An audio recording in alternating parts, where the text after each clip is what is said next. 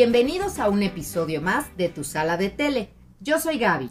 Yo soy Luis, bienvenidos nuevamente. Yo soy Bernardo, bienvenidos. Hola, soy Eduardo. Yo soy Luis Alberto. Y aquí estamos para comentar una película muy fuerte para mí. Yo creo que de aquí va a salir mucha tela de qué cortar. La película del día de hoy es The Revenant, El Renacido. Es una película dirigida por Alejandro González Iñárritu, protagonizada por Leonardo DiCaprio y Tom Hardy. Esta película ganó tres Óscares, incluyendo la mejor actuación eh, de Leonardo DiCaprio, eh, mejor director y mejor cinematografía. Creo que para empezar, y de lo primero que vemos en la película, estaría interesante analizar un poco esta elección del director de utilizar planos secuencias que se le conoce, que es una escena muy larga donde no hay cortes. Y sobre todo me gustaría preguntarles cómo les hizo sentir estas primeras escenas donde lo vemos a DiCaprio, que no sé si nos estaremos refiriendo a él como DiCaprio o Glass, pero con su hijo cazando y del otro lado los indios atacando y se robando las pieles y tienen que escapar al bote.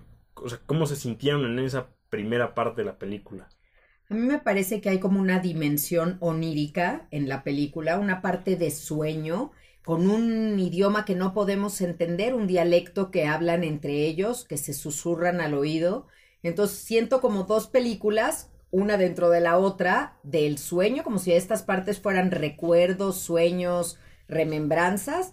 Y bueno, luego la, la otra parte, la parte de búsqueda de pieles y la lucha que hay entre indios y los pues los colonizadores o como les llamaremos ahí los invasores porque hay personas de Inglaterra, hay personas de Estados Unidos, todos ahí buscando pieles y robándoles sus cosas y su territorio también a los locales.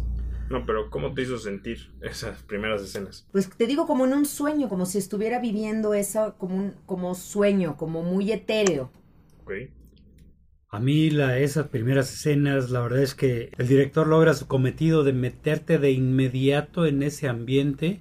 El, desde el primer balazo, desde la primera flecha que lanzan, el director te, te, te mete de lleno en la escena no sabes todavía bien a bien eh, por dónde va o de qué se trata, pero inmediatamente te ves tú envuelto en el bosque, eh, envuelto en flechas, envuelto en esa primera pelea que es bastante ruda, bastante sangrienta y, a mí me hace desde el primer instante tenerme en la en la, el filo de la silla. Eh, a mí el, el, cómo me hizo sentir pues fue este un poco intrigado de qué es lo que iba a pasar, ¿no? Como que sabíamos, teníamos la sospecha de que algo iba a ocurrir, que era inminente, pero no sabíamos qué, ni por dónde iba a llegar, ni, ni, ni cuál era el motivo. Pero respondiendo más a tu pregunta de los planos secuencia, sí creo que en estas escenas iniciales eh, te dejan ver ya dos, eh, dos elementos que para mí también son claves para entender la película una es que el, inicio de la película es como el río, ¿no? Y el río es una cosa que se repite a lo largo de toda la película. Eh, cuando está él en la nieve y pasa por el río, cuando se deja escurrir por el río, incluso al final, ¿no? Adelantándome un poco, también es un río. Y creo que gran parte de, la, o sea, de, poner el río es porque, pues como que el, como que el tiempo sigue, ¿no? Como que el tiempo es, una, oh, es un elemento como clave en esta película es como el dejar ir, es como el fluir, es como el pasado, no el presente, eh, todo ese tipo de cosas. Y creo que al principio el que te pongan el río ahí fluyendo y ellos caminando como entre el río es nada más como meterte en el ambiente. Y la otra es que te enseñan a, al, al enemigo, digamos, entre comillas, que es, son, los, son los indios, ¿no? Son esta, esta gente que en un principio te lo pintan como los salvajes, que están matando por pieles, que son bien violentos, que no tienen motivo, o sea, que realmente no tienen ningún motivo, que también, me voy a adelantar un poco por si después de discusión, para mí también es muy importante porque casi al final eh, un hombre blanco termina siendo casi lo mismo que estos, que estos indios, ¿no? Como que el indio estaba buscando a la hija para vengar la muerte de la hija o vengar el secuestro, no sé qué haya sido. Encontrarla. Ajá, encontrar a la hija y parecían unos locos, descabellados, que como buscaban venganza y no sé qué. Y al final creo que cuando se ven los dos a la cara, ¿no? El Glass y el otro, como que se, se reconocen esa parte de que pues en el fondo son casi lo mismo, ¿no? O sea, los dos buscaron venganza para su familia o lo que sea, Los dos fueron bastante violentos en el proceso de conseguirlo, pero creo que los tachaban desde un principio así como los violentos, cosa que después iba a revertir. Pues no hay tanta división entre, digamos, indígenas y los colonizadores, los franceses o los gringos, porque, eh, o sea, recordemos que en un punto cuelgan al hombre, al indígena que ayuda a Glass cuando está esta tormenta y le construye como ese refugio, y alguien le pone un letrero en francés que dice todos somos salvajes. Ya, y al final, en esa escena de pelea entre Glass y Fitzgerald, están peleando ya, eh, uno le muerde la oreja, ¿no? O sea, eh, ya, ya no hay, ¿qué cosa de civilización hay ahí? No, no, no hay diferencia entre ellos y, y no hay diferencia ni en las cosas que los motivan, que puede ser la búsqueda de un familiar, ni en su, ni en recurrir a la violencia, y esa primera, que no es necesaria, que no es exactamente la primera escena, y quizá por esto la, lo que dice mamá de lo onírico, lo siguiente, la primera, la primera, primera escena es la cámara que se mueve sobre Glass, su hijo y su mujer, mientras están dormidos, y nos enseñan imágenes que todavía no sabemos muy bien qué son. Eh, si son del pasado, si son del futuro, si son familias y qué pasó, pero se intuye, ¿no? ¿Qué es lo que sucede ahí? Y después esas imágenes volverán a lo largo de toda la película. Y la siguiente escena después de eso, la siguiente secuencia, es la de la lucha entre los indios y los gringos por las pieles. Eh, y ahí también no está muy claro quién es quién, no está se confunde la cámara, como dices tú en ese plano secuencia, se mueve de un lado para otro sin que tengamos una idea muy clara de, de dónde están viniendo los ataques, quiénes son los buenos, quiénes son los malos, se, se tiran al suelo, se revuelcan. Eh, la cámara contribuye como a, hacer las cosas, a, borrar las fronteras, más que a tomar un plano general, por ejemplo, desde atrás y enseñarnos todo, ¿no? Sí, creo que es precisamente eso y también algo que comentaba papá, son dos cosas las que me parece aquí. El, escoger, el utilizar planos secuencias, por lo menos a mí, escenas largas así, me pone un poco nervioso. Me empieza a poner un poco nervioso porque estamos acostumbrados a cortes, ¿no? Escenas rápidas. Y vemos esto y luego esto y este le está disparando a este y eso es lo que vemos. Pero cuando es una solo, un solo movimiento y no cortes, no sé, te empieza a estresar un poco y creo que es algo que logra esta película muy bien. Creo que esta película va más de cómo te hace sentir la película y varias ocasiones sientes casi casi lo que el personaje está sintiendo, ¿no? Esa desesperación de ver que están matando a su hijo y él no se puede mover, así como tú espectador no puedes hacer nada al respecto porque estás del otro lado de la pantalla. ¿Cómo están? Yo diría que es una película, perdón que te interrumpa, pero que casi literalmente visceral. Hay vísceras todo el tiempo, le sacan las vísceras a las personas y, más bien a los animales o lo que sea.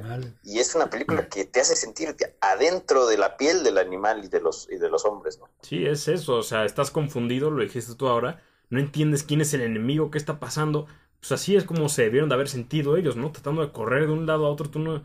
Esa, como que para mí esta película logra transmitir muy bien esa inquietud, esa desesperación que sienten los personajes y que el director quiere que tú sientas también y la otra parte es lo que mencionaba Bernardo, que también es muy interesante, es aquí en realidad quién es el enemigo, porque yo pues, nunca me lo había puesto a pensar cuando veía esta película, pero ahora sí, me hizo un poco claro, dentro de las primeras líneas de guion que existe, es alguien gritando, es que no los veo, están por todas partes, ¿no?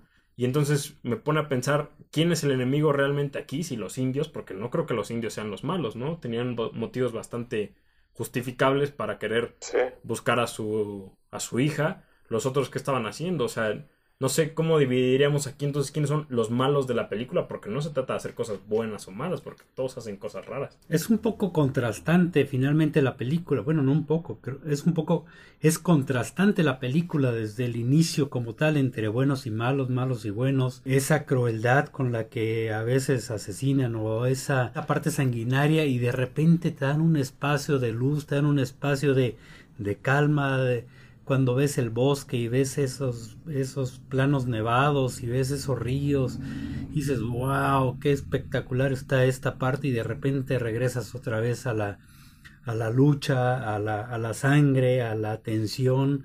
Eh, te lo pone muy contrastante el director y, y la verdad es que, que, lo logra muy bien. ¿eh? A ver, yo tengo una pregunta. ¿Dónde fue filmada esta película? Bueno, la batalla final entre Glass y Fitzgerald fue filmada en Tierra de Fuego, Argentina. Ok.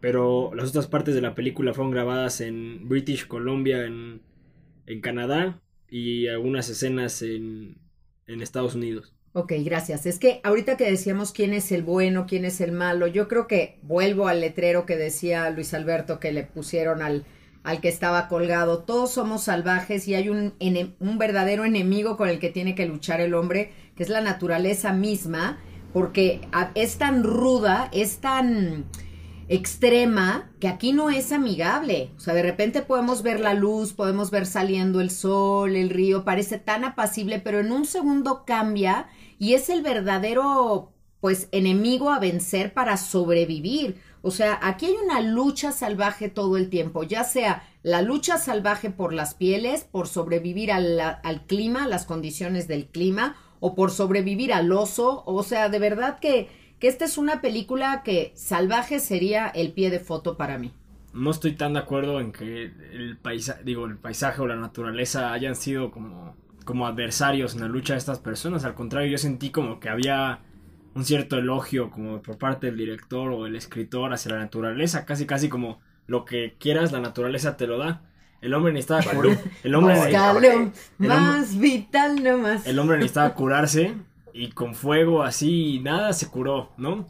Y luego necesitaba comer y encontraba un pescado o un No, búfalo. Pero, pero no es que la naturaleza ahí te lo dé. Es la capacidad impresionante que tiene Glass para sobrevivir. Eso es por eso la película Claro, pero es si no el te lo hubieran, renacido. pero si no te lo hubieran puesto si, si realmente el, el- hubiera sido como tan difícil, ¿no? Se hubieran puesto así como que era imposible para él conseguir comida o, o refugio. E incluso, incluso cuando se mete dentro del vientre del caballo es como necesitas calor, ¿no? O sea, como lo, la naturaleza te da calor, ¿no? O sea, no, no, hay- no, no, no te va a faltar nada, digamos. Incluso Sí, ahí la tirado. naturaleza es majestuosa aquí. Hay una fotografía impresionante, pero la capacidad del hombre de él para saber cómo sobrevivir, mis respetos. Pero creería yo también, bueno, es que nunca me había puesto a pensar en esto hasta ayer que estaba viendo la película, porque yo también escucho la frase el hombre en la naturaleza o el hombre contra la naturaleza y digo, pues claro, es evidente, ¿no? Pero aquí se me hizo por primera vez y creo que hice la conexión, Bernardo, con el agua y el río, que creo yo tiene otro simbolismo, pero también me ayudó a entender esto, que esa línea divisoria entre el hombre y la naturaleza no existe, porque nosotros también somos parte de la naturaleza, ¿no? Somos también animales, también nos alimentamos de eso y es natural. En esa escena en la que vemos que están los bisontes y de repente llegan unos lobos y después llegamos nosotros y después están los buitres, Sí, sí, sí, somos sí. parte nosotros de esa cadena alimenticia que estamos ahí. Este, y sí, no es que el libro de la selva haya sido muy visionario en ese sentido, la naturaleza te lo da, o sea, realmente esto es una unión de alguien que supo acoplarse a la naturaleza porque somos parte de para poder sobrevivir. Si no lo hubiera hecho, no hubiera sobrevivido. Al principio lo estaban intentando curar con cósele aquí, hazle esto, ¿no? Con su botiquín médico ahí improvisado que tenía y por poco se les moría. Cuando realmente vemos mejoras en esta persona es cuando eh, hacen la masilla esta que también vimos en Gladiador, muy La curiosa arcilla.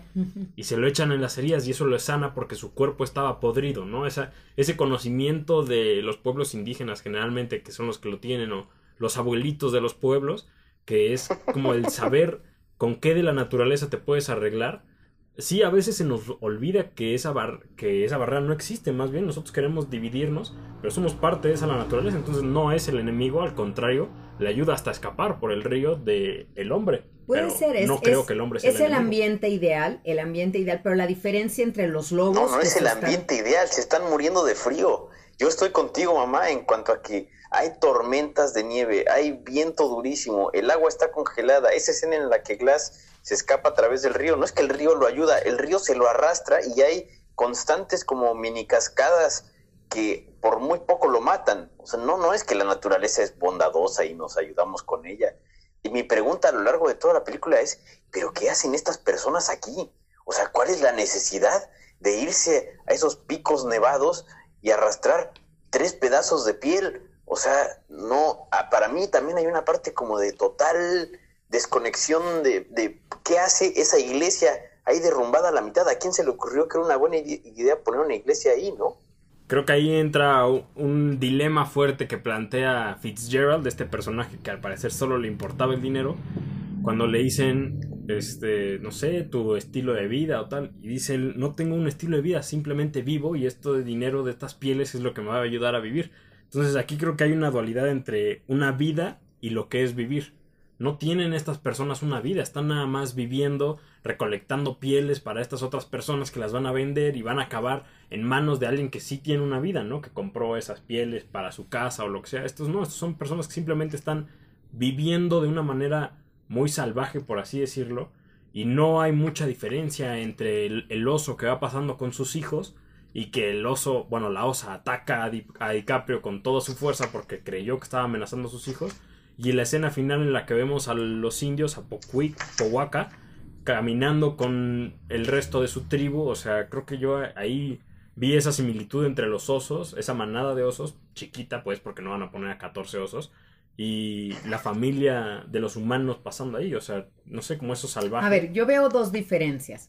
Una, que cuando la escena que es muy fuerte, que está el indio comiendo del bisonte este que habían destrozado los lobos, y entonces está comiendo así las vísceras crudas y el otro pues tiene hambre también y empieza a comer igualito que comían los lobos. O sea, somos muy parecidos a los animales, pero los lobos matan por hambre y, no, y el hombre mata por ambición. Mataban por robarse las pieles, mataban porque hay un interés. O sea, somos como a veces la, la, el eslabón más bajo de la cadena por el motivo, la motivación por las que hacemos las cosas. Y el río, nada más quiero decir algo, me gustó muchísimo lo que dijiste, Bernardo, de este río como hilo conductor también. Y decía Heráclito que nadie puede bañarse dos veces en un mismo río, porque ni las aguas son las mismas, ni tú eres la misma persona. Y desde luego, el que empieza en el río el DiCaprio, el DiCaprio Glass que empieza al principio no es el mismo después de que le han matado un hijo y todo, y tampoco el indio, la mirada que cruzan es ni tú ni yo somos los mismos después de lo que ha pasado. Entonces creo ahí, y planteaste algo bueno, mamá, podríamos decir que entonces el enemigo en realidad no es el hombre, porque vemos hombres buenos, sino más bien la motivación del hombre para hacer las cosas. Ese es el enemigo, en realidad, en esta película. Los 300 dólares, los malditos dólares. Pues es que, ¿por qué hacen las personas lo que hacen, ¿no? Vemos a Fitzgerald que acepta este contrato solo por los 300 dólares. Vemos el otro que va a vengar solo por venganza y no realmente porque estaba en paz.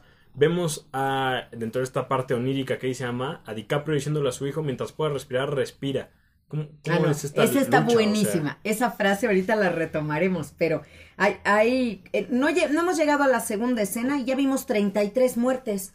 Ahora sí que literalmente estaba yo ahí contándolas porque es una película muy salvaje en ese sentido. Ahora, esa frase que dice Eduardo, a mí sí me gustaría una ronda de qué, qué opinaron de esta frase, por ejemplo. A ver, papá, mientras puedes seguir respirando, pelea.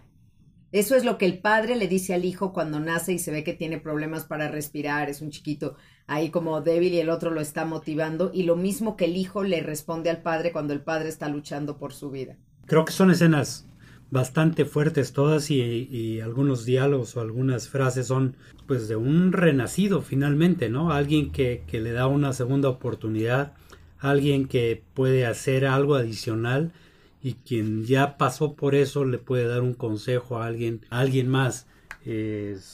todas, todas las escenas, te digo, para mí son muy fuertes esa frase en particular, pues obviamente es lo que te inspira, es lo que te puede inyectar en un momento dado porque ya una palmada no, no te va a servir de nada, eh, el acariciarte la mano, el acariciarte, pero ya no van a servir en ese momento. Creo que ahí lo que te tienen que inyectar es otro tipo de, de estímulos para que puedas funcionar, ¿no?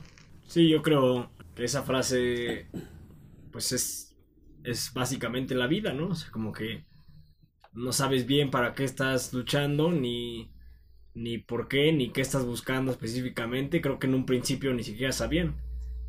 Y el bebé definitivamente no sabía y el papá le estaba diciendo, sí, aunque mientras tú puedas respirar tu lucha, ¿no? Instinto. Y así es. Tú dices que es nada más hazlo, no importa, no sabes para qué, pero hazlo. Pues porque es. Así para qué vale la, pena la vida. Es esencia, es la, es la esencia de la naturaleza y la esencia humana, porque somos, como dices tú, parte de la naturaleza. Nadie sabe realmente bien qué, está, qué viene a hacer aquí ni qué está haciendo. No importa, ¿no? Tú tienes que luchar, tienes que si el, si el niño le tiene problemas, no sé, no, yo no había captado eso de que el niño tenía problemas No, respirando. no, el le niño. queman la casa, está todo quemado el niño. Sí, según yo es después de que vienen a, a matar Sí, a la sí. esa, ¿no? Pero bueno, eh, Por eso el no niño puede tiene respirar. problemas y el niño qué va a saber de, o sea, por qué tendría que luchar, o sea, ya, él solo sabe que hay fuego y que mataron a su mamá. Pero a Ah, ver, tú lucha, o sea, Pero no hay es- amor, lo que lo le está diciendo el papá, no es que hay creo- amor en su Ajá. voz. Y es lo sí, mismo un sea- poco que, espérame un segundo. Es lo mismo un poco que, que lo que pasa con Glass al final de la peli, al, bueno, no al final, como al principio de la película. Eh, él no, yo creo que él no tiene claro todo el tiempo desde que matan al niño que va a ir a vengar la muerte del niño. Como que hay momentos incluso en los que lo vi como nada No, más sí, luchando por luchar. es- no. Y de- después toma la decisión de vengar la muerte del niño, pero yo, no, no, no. yo no sé, no sé, como que cuando lo veo, se va, se acuesta con el niño después de que sa- se salió arrastrando de la tumba. Eh, y está ahí acostado y de pronto despierta. Y yo no siento que ahí es el momento en el que haya dicho voy a ir a vengar su muerte. Como que, Sí, más bien es. yo creo que sintió algo así como tengo que comer algo, ¿no? Tengo que tomar no, agua. no. Bueno, A ver, esa es mi interpretación. Yo- yo Como no hablo, no pueden, no pueden ustedes tampoco negarme mi interpretación. Pero claro sí. Si no lo expresó tácitamente, pues entonces No implícitamente. es negar, no es negar, es una diferencia de opinión que se, se puede tener. Claro. Esa escena de cuando él está acostado con el niño es la escena espejo del Titanic. Ahora es DiCaprio el que se salva de alguien que está congelado junto a él y Mm. dice voy a seguir en nombre de la memoria de esta persona. No. Y por supuesto que No, su claro que no, interés es el de vengar el del hijo porque en una de las primeritas escenas después de que se levanta después de eso, ya empieza a escribir en el suelo Fitz en una piedra. No sabemos qué está queriendo decir con eso, sino hasta después, que en la última escena antes de que lo rescaten, ya vemos que escribe en la nieve o en la cueva esa que se arma, Fitzgerald mató a mi hijo, ¿no? O sea que des- desde el primer día hasta el último que lo rescatan, está pensando en eso, digo yo. Yo ahí difiero un poco porque en el momento en que se levanta y, y va atrás de Fitz, creo que no lo hace en un sentido de lo voy a matar, porque a- en una de las últimas escenas, eh, de hecho prácticamente en la última, después de que tienen la, pelea y todo esto, no lo mata, le dice, la venganza no es, no es mía o es de Dios o alguna cosa así, y quien acaba matándolo son los indios. Entonces, según yo, él iba por Fitz para, para llevarlo de, de regreso, para que lo encarcelaran y para que fuera metido a juicio. No. Vean, la- yo creo que deberíamos de checar la, la- esa escena donde le dice O sea, la, esa la- escena la final donde se venganza. están peleando, él le suelta el machetazo. Sí, pero ella, Este- no, pero ella fue porque, por la de, por defender, o sea, ahorita también difiere Ah. un poco de mamá en el sentido de que el hombre mata por, este, por ser bajo. Los animales también matan cuando se sienten amenazados, no necesariamente por hambre. Entonces, cuando tienes que defender algo, finalmente, pues defiendes y te das de golpes. Si el otro corre, pues ya corrió. Si el otro te sigue peleando, pues hasta que, hasta que muera, ¿no? Pero según yo, en esa parte, en la última escena, sí le dice, no te voy a matar yo, eso se lo voy a dejar a la, la venganza de Dios, algo así viene en la, en la frase. Voy a aprovechar ahorita que ya mencionaron esta parte para hacer una pregunta que tenía planeada desde el principio. En realidad son dos, las voy a plantar de una vez las dos y ustedes responderán. La primera es, ¿la venganza es dulce o no? Y la segunda, y la segunda es, ¿tenían un acuerdo o no tenían un acuerdo, Fitz y, y Glass? Va, yo Porque- empiezo, yo empiezo. Porque esa escena, esa escena de parpadea, claro, Oh. está, está mañado, pero también el parpadeo no es un parpadeo normal, no es como de que ya necesitaba ahí parpadear por, por reacción o distinto, No, a sino ver, que fue un ver. parpadeo profundo, o sea, No, como no, un- no, A ver, no. A ver, yo lo dejo, Yo, yo te voy a yo responder. Yo, yo- te voy a responder. Eh, la venganza es dulce, quién sabe, no la obtiene y qué bueno que no la haya obtenido. Ahorita me gustaría regresar a la motivación de las personas porque para mí es evidente que desde que decide pararse de, de al lado de su hijo muerto es porque quiere a matar a ese güey. Eso es lo que lo mueve. ¿Qué mueve a Fitzgerald? El dinero. Eso es clarísimo. Pero él había dicho a su hijo, tú pelea, no importa, mientras puedas respirar, sigue respirando. ¿Y por qué? Ese por qué creo que lo entiende DiCaprio al final de la película y es por eso que no lo mata. Por eso es, yo creo, el renacido, no nada más porque haya parido nuevamente de un caballo, Oh, a ver, sino a ver, porque a ver, continúa con eso, a ver, cambia- termina esa idea. cambia su motivación de venganza o de lo que sea, creo que entiende esa frase que le estaba diciendo a su hijo todo ese tiempo. Pero eso hablamos de, ahorita de eso. Que si tenían un acuerdo o no, Bernardo, no, te lo puedo afirmar yo. Yo intenté y así como en otras películas Qué como, básico. como Casino Royale que acabamos de ver que intento aguantar la respiración bajo el agua mientras Bond trata de salvar a Vesper y veo que no puedo porque no tengo esa preparación.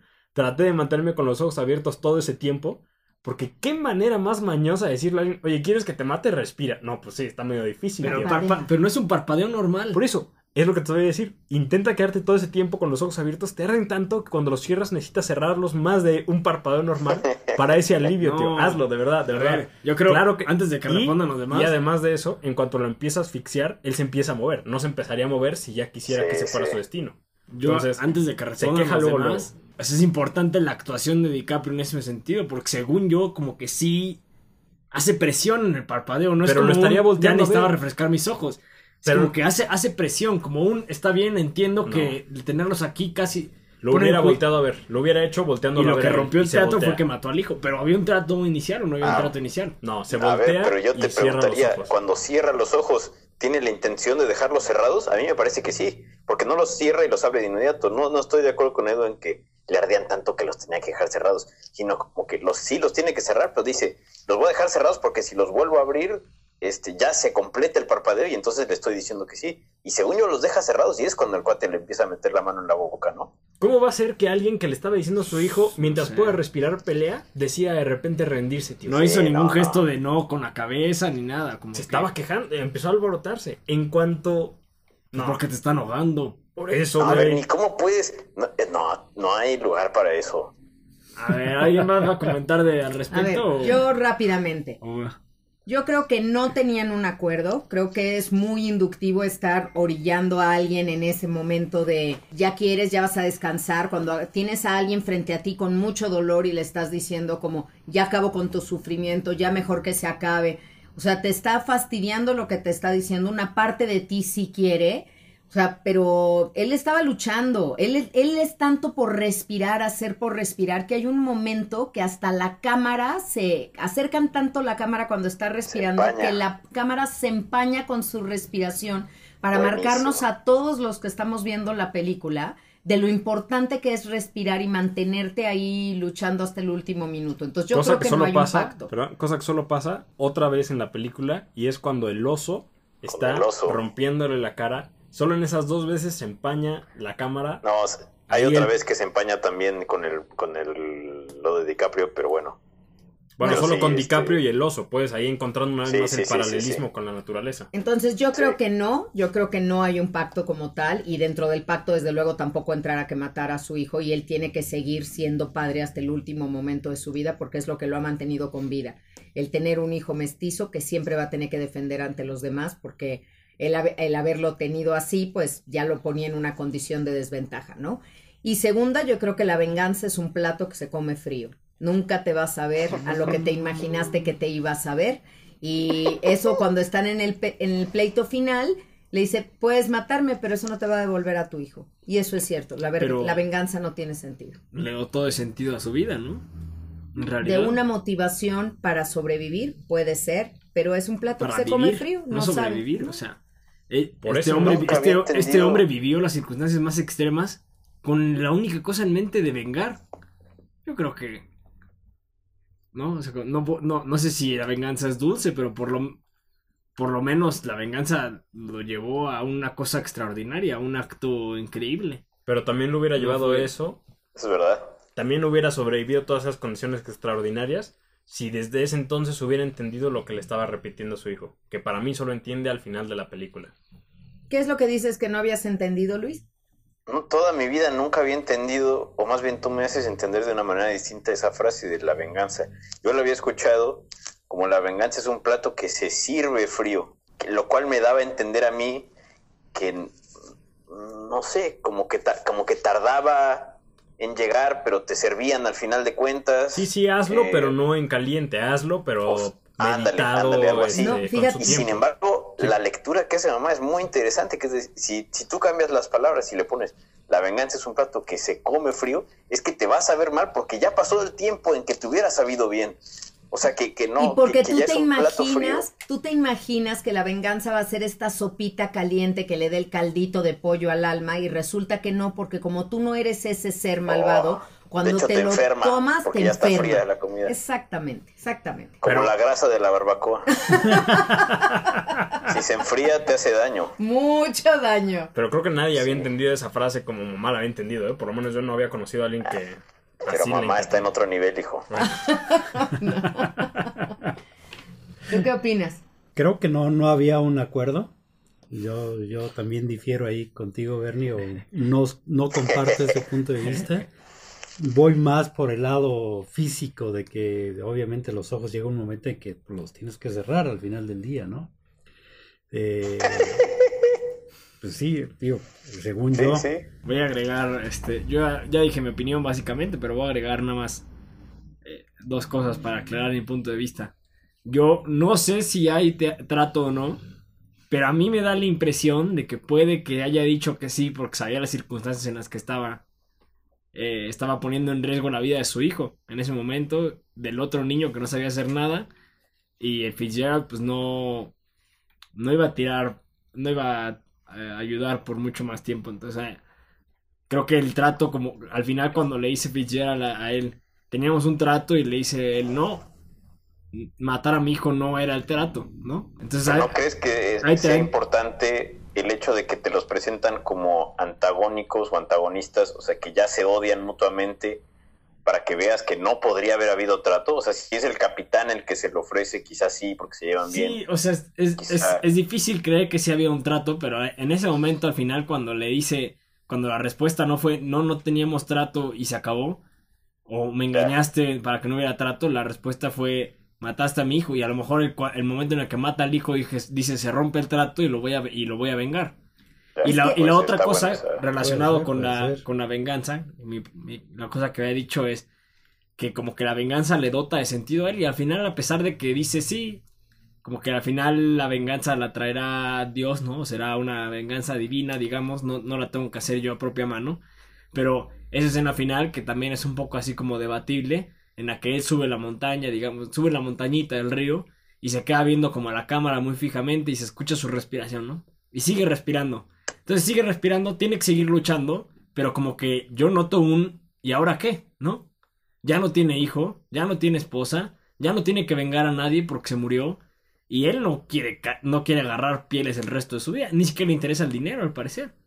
Como que esa escena así es larga, como dice Edu, es larga, porque justo te quieren hacer, bueno, según yo, yo la entendí como que justo se quiere quedar así como un ¿y ahora qué, no? Pero sigue respirando. Incluso ya se corta la escena y se sigue escuchando la respiración. Entonces tiene que seguir luchando porque así es como así es como él se pero pero ya no hay un qué. A ver, yo voy a decir una frase de la película que define lo que es Glass y por qué sigue luchando y por qué sigue sobreviviendo cuando a lo mejor el espectador dice, ya, date por vencido, por Dios, me tienes aquí al borde de la árboles. silla y todo, te caes del árbol, te pasa todo, o sea, por Dios, ya ríndete, ¿no? Ya la muerte se antoja como más tranquilo que lo que estás viviendo.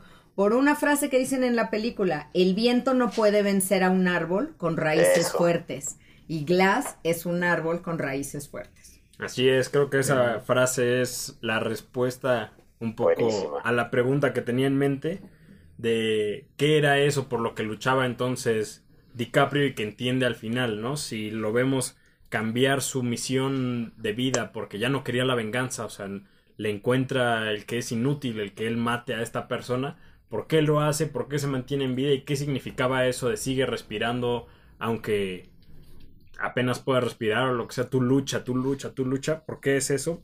Porque el viento, a pesar de que sople fuerte, no puede tirar un árbol con raíces fuertes y es algo que vemos en muchas escenas muy buenas, sobre todo y en específico cuando acaban de matar al hijo de DiCaprio, él pues solo puede voltear a ver hacia arriba y es como su point of view y vemos estos árboles enormes, altísimos, que se están moviendo muy violentamente por el viento, pero no se caen. No se caen y eso es clave para que él tampoco se vaya a caer. Y me pregunto yo, me queda claro que le decía a su hijo, no, no, no desistas, porque tus raíces son fuertes, quien eres tú eres fuerte, pero ¿por qué continuar todavía después de que, o por qué entiende con esta frase, una vez que su hijo ya está muerto, el que quería vengar ya está muerto también. Y es, creo, Bernardo, esto que resuelve esta última duda. ¿Por qué nos voltea a ver a nosotros en esa última escena DiCaprio a la cámara? Que es algo, un recurso que sin duda invita al espectador a hacer algo más. Si yo mencionaba al inicio de esta discusión que nos mete como en los pies, en la piel de DiCaprio para sentirnos así frustrados de que no podemos hacer nada cuando están matando a su hijo, que nos sentimos hasta doloridos cuando le están arañando la espalda del oso. ¿Qué quiere con el director con esta última intención de voltearnos a ver DiCaprio? ¿A qué nos está invitando? Ligándolo con esta frase de un árbol no se puede caer si tiene raíces fuertes. Pues yo si te entiendo bien, Edu, perdón, mamá, si te entiendo bien, Edu, entonces lo que estás diciendo, o a ver, corrígeme si no, es que el, si la película se llama El Renacido, el momento del renacimiento no es después del ataque del oso y después de que lo entierran vivo y se despierta, sino el final de la película. Ese es el renacimiento al que alude. Así es, para, para mí sí, porque es hasta ese punto donde algo cambia en el personaje y ya no de, y deja de ser este rencoroso que solo quiere venganza. En ese momento algo cambia en ese personaje, lo entiende y nos invita a nosotros a que lo entendamos también, pero es complicado. ¿Y tú, entonces. ¿Tú crees que sigue vivo después de eso? Porque para mí, y perdón que vea, vaya yo antes que todos los demás, para mí esa última mirada es ya, o sea, va a morir. Está muy herido por lo, lo que le, lo que la lucha con el Fitz este, todavía tiene un camino largo que recorrer, siguen las heridas, las heridas de la espalda nunca se le curaron bien, está muy débil a la hora de salir del campamento. No sé si vaya a sobrevivir, para mí esa es una mirada casi de súplica, no es de, no es de nueva vida. La, la, no, pero ¿por qué, ¿por qué nos voltearía a ver a nosotros la audiencia? Creo que como dice Bernardo, es clave que una vez ya empezados los créditos, no. seguimos escuchando su respiración, porque ya no lo vemos, pero sabemos que él va a seguir ahí luchando. Bueno, no, ahí te va, porque no, no sé si nos está viendo a nosotros, esa es una interpretación, pero la otra es, ¿qué es lo que él ve antes de voltear hacia donde estaría la cámara? La figura de la esposa, que está muerta y que camina lejos. Ese es el punto al que él está volteando. Ese es el punto donde está la cámara, supuestamente sí o no, cuando él voltea. Sí. Pero ya habíamos visto a DiCaprio ver estas imágenes y sin embargo no voltea a ver a la cámara directamente. Si esto hubiera pasado porque, antes. Claro, porque ahí lo estaban invitando, le estaban jalando los pies, como se dice, pero ahora, y, y, él no se dejaba, pero ahora ya está a punto de seguirla. Ese es, yo lo veía más que como un renacimiento, como una muerte, pero a ver, alguien más opine. Yo también final. creo ahí eh, que justo esa mirada, esa mirada ya perdida, es una vez más una referencia a Gladiador, como decías, que igual como le curaron las heridas con arcilla Gladiador, también Gladiador al final ve a su esposa y la sigue. Yo creo que él también ahí ya iba a morir y ya ve justamente que está este camino, pero respondiendo un poco a la, polémica que estaba de el por qué, yo no creo que nada más la venganza fuera la motivación, sino la justicia. Y se da cuenta que la justicia a lo mejor no tiene que estar en su mano, que la justicia se da en su mano, en la de Dios o en la de los indios, no lo sé. Y creo que hay un símbolo importante aquí, que es lo que está eh, rayado en la cantimplora, este caracol que no se cierra, que es un símbolo en muchas culturas, que representa como la eternidad, como la vida continua, como este movimiento perpetuo al que hacía referencia Augusto Monterroso, ¿no? Eso es la vida, un movimiento perpetuo. Yo también creo que la última cena, eh, ya al final, las últimas respiraciones, si lo notamos con detalle, son cada vez más pausadas, o sea, llega a la cámara enfrente de la cámara y después de que voltea a ver a su esposa, empieza una respiración de lo agitado que estaba y la respiración se hace más pausada conforme va transcurriendo el tiempo. Yo pensé que en, un, en algún momento se iba a dejar de, de, escuchar, pero para mí esa fue la intención de que ya estaba en lo último y hasta ahí, hasta ahí llegó literalmente. Y en la parte de Renacido creo que creo que Renacido es porque se le da varias veces, ¿no? La primera cuando lo ponen adentro, de, lo echan ahí en, en la excavación, pues ahí renace de nuevo esta persona, renace cuando se mete dentro de las entrañas del caballo, este, pues es una representación muy gráfica, este, desnudo se mete con toda esa sangre, con toda esa parte, y vuelve a, y vuelve a nacer y ve una luz impresionante y ve que hay un mundo ahí diferente. Creo, creo que hay varias situaciones por las que le dan el, el renacido en, en, en diferentes escenas, ¿no? y ya con esto aprovecho para cerrar de la escena, de, pues de mi escena favorita o la escena que más me llama la atención en esta película es precisamente esa, en la que él está prácticamente le matan al hijo, lo ponen en un agujero y sale y lo primero que va a ver es, es al hijo, ¿no? Es una escena tiene mucho significado desde cualquier punto de vista, o mío obviamente, e, el querer ponerse de pie, el querer eh, ver a su hijo, el darle su último adiós, toda esa escena para mí es, es, es impactante por lo que él estaba viviendo, por lo que él estaba trabajando y ver que se le iba entre las manos eso, para mí esa es una escena este, tremenda en la película. Para mí mi escena favorita es cuando después de cenarse a este bisonte, DiCaprio y el, y el indio este, pues quedan dormidos al parecer. El indio en la mañana descubre la espalda de DiCaprio para ver sus cicatrices, algo que creo no tratamos en este capítulo, pero es muy importante las cicatrices que uno tiene, y aquí muy explícitamente en la piel, son resultado de tu historia pasada, también lo vemos en la cara del hijo al que le quemaron su casa y mataron a su mujer, entonces las cicatrices que tiene uno creo que son muy evidentes y esta escena en la que le descubre la espalda y le dice tu cuerpo está podrido, para mí hace referencia mucho más a esto que sus intenciones eran de venganza, ahí se lo hace saber, ¿no? Que estás podrido por dentro y no necesariamente porque te haya arañado un oso, sino porque las cicatrices que llevas ve qué mal las estás sanando al querer solamente venganza o al parcharlo rápido porque ahora me voy a hacer, tienes que sanar tú para estar bien y entonces esas cicatrices que llevas en la cara, en la espalda, en el pecho, en el cuello, para poder hablar y expresarte, que eso es algo que también se me hizo interesante, la manera en la que se comunicaba con su hijo, se lo quitan cuando le desgarran la, garganta.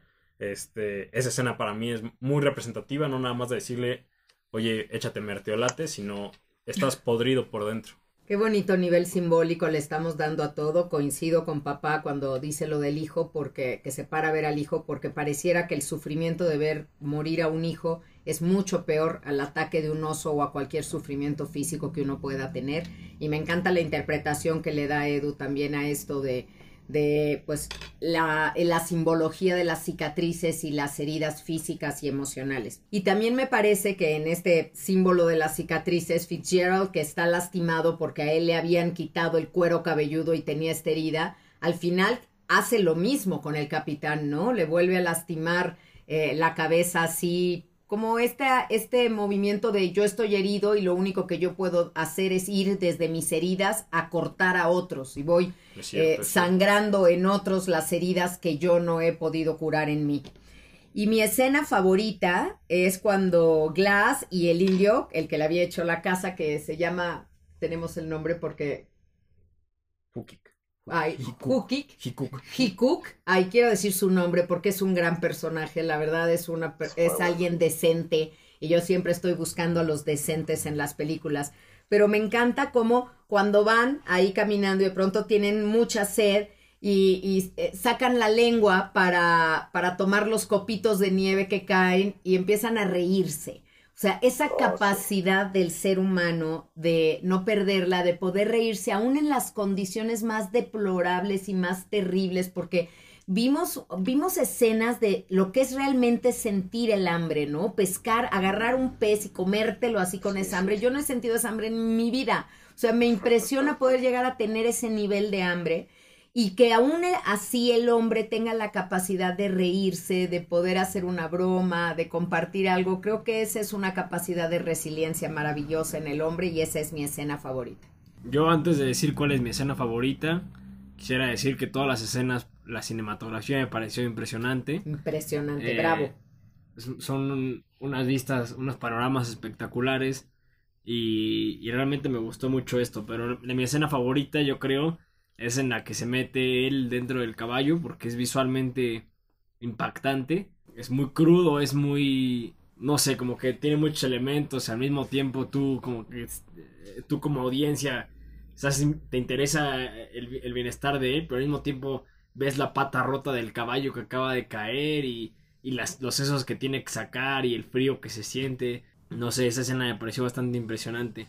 Y nada más quisiera agregar antes de terminar que aquí en este podcast no apoyamos la muerte de animales para, para pieles, pero, pero la piel de oso que se agarró ¿Qué tal? bastante, bastante impresionante. ¿no? Está bueno ese Impresionante. Está muy bueno Le, ese le poncho. ayudó, le ayudó. No, si no es por esa piel, si no es por esa piel no sobrevive, si no es por las Sí. garritas del oso Me con las que luego de- negocia, no sobrevive. El oso le da, le da vida. Eso sí, pero me dieron ganas de ponerme ese abrigo de oso encima. Qué Eh, bárbaro. Ese Sentí poncho o el de las chivas han de ser gloriosos No, ponerse algo Y así. hasta como silla de montar para el caballito. Pero, ¿sabes qué, Bernie? Me gusta mucho ¿Qué? lo que dices, porque además hay un, el caballo es como de verdad vuelve, sale del caballo como si naciera de él, pero también hay una, un tema como caballo de Troya, porque el engaño que él le hace a Fitzgerald poniendo al capitán que ya estaba Oh, muerto, lo pone con una rama como para que él vaya montando y le disparen, y el otro va acostado.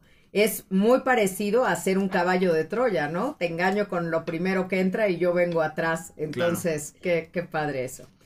Y a renacer también, otro momento de Exacto. renacido, ¿no? Él está ahí acostado, se hace el muerto y vuelve a salir. Este, para- Exactamente, exactamente. ¿Tu escena favorita, Luis? Pues mi escena favorita sí es la de la pelea con el oso, la verdad, porque Qué buena. aunque el oso es ah, evidentemente digitalizado, o sea, no es, no es un oso real y DiCaprio no peleó con un oso de verdad, pese a que yo sé todo esto y el oso se ve falso en algún punto, este, es tan fuerte lo que me le pasa y es tan literalmente desgarrador. Ahora sí, ¿no? Literal. sus gritos y todo, que yo estaba pues, como ya no quería ver más, o sea, me parecía mu- muy, muy violento, mucho más violento que, no sé, balazos que he visto en otras películas, ¿no? Eh, era, era una lucha tal y era tanto y, y como que yo decía, no, ya, por favor, no le dispares, no hagas nada, hazte el muertito, lo que sea, y eso, que yo haya podido sentir eso, que ya habíamos hablado al principio de cómo es una película visceral y cómo lo que quiere es eso, tuvo un éxito rotundo en mí. Y quizá Iñárritu estaría feliz con esto que estoy diciendo, porque es la magia del cine, por decirlo de manera cursi, que yo me haya preocupado tanto por un oso que no existió nunca. ¿Y sabes qué símbolo veo ahí, Luis? Yo creo que es una escena maravillosa y es la fragilidad del ser humano, su pequeñez al enfrentarse a la naturaleza. Porque es la fuerza de la naturaleza y vemos a DiCaprio convertido en un muñequito que lo mueven para acá, lo avientan, le pisan la cabeza. O sea, eso es lo que la naturaleza puede hacer con el ser humano, con todo su ego y todo lo que se cree frente a, una lucha cuerpo a cuerpo, estamos perdidos. Sí, me parece que sin duda es una película que la ves y sientes, y eso ya es algo espectacular. Como dices, Beto, creo que Iñárritu estaría muy, muy contento de escuchar este podcast. Cuando lo haga, saludos, Iñárritu. Ay, ojalá. O sea, nosotros y los de la autoestima alta. Me gusta, me gusta. Felicidades, te quedó muy bien. Y pues nada. eh, ¿Sabes por qué, Edu? ¿Sabes? Tú y yo fuimos a esa exposición de carne y arena que hizo Iñárritu, donde literalmente era meterse en la piel de, de los migrantes, ¿no? Es, y es otra vez tratar de hacerte sentir lo que sienten las personas ahí. Este, este es, es algo que él tiene muy metido en la cabeza. Eh, y pues, Amores Perros, ¿cómo empieza? Estás a la mitad del choque, ¿no? O antes del choque, estás a la mitad de una persecución policial, te están gritando, el coche rápido. O sea, ya desde ahí dijo, esto es lo que yo soy, un cine donde tú estés muy metido en lo que está sucediendo, tratarte de meter lo más que pueda. Sí, creo que esa es, esa es su intención y lo logra muy bien. Y finalmente me gustaría cerrar con que con esta pequeña conclusión, ¿no? De por qué es o a qué nos invita DiCaprio a entender con esa última mirada, por lo menos desde mi punto de vista, y entendiendo que la motivación puede ser tanto tu peor enemigo o el enemigo de esta historia como tu mejor aliado y motivación para salir adelante este, de cualquier situación extrema. Creo que, y lo dijo Amá hace unos minutos, este mundo, y no lo dijo Amá hace unos minutos, sino lo dijo otro señor hace mucho tiempo llamado Víctor Frankl, se puede dividir en gente decente e indecente. Y la clave aquí es ser o buscar ser gente decente. Entonces yo creo que a eso nos invita Di- DiCaprio con esa última mirada. Los invitamos también a ustedes oyentes a hacerlo. Este, eso no significa hacer cosas malas o buenas, porque tal vez alguien diría, no, abrirle el, el esternón a un caballo para meterse, eso no es de gente decente. Bueno, no es lo que haces, sino tal vez para qué lo haces. Y aunque suene un poco maquiavélico, pero ya creo que es el caballo. lo que puede definir o trazar esa línea entre gente decente e indecente, porque sí, todos somos salvajes, sí, todos somos este, hijos de Dios o lo que sea, pero creo que hay esa división que es importante marcar y tratar de, de estar del lado correcto y luchar hasta el último segundo por ello. Nos vemos en la siguiente capítulo de tu sala de tele donde estaremos discutiendo Shawshank Redemption. Muy bien, excelente. Gracias a todos, fue un gusto estar con ustedes. Hasta la próxima. Muchas gracias, nos vemos. Gracias, adiós.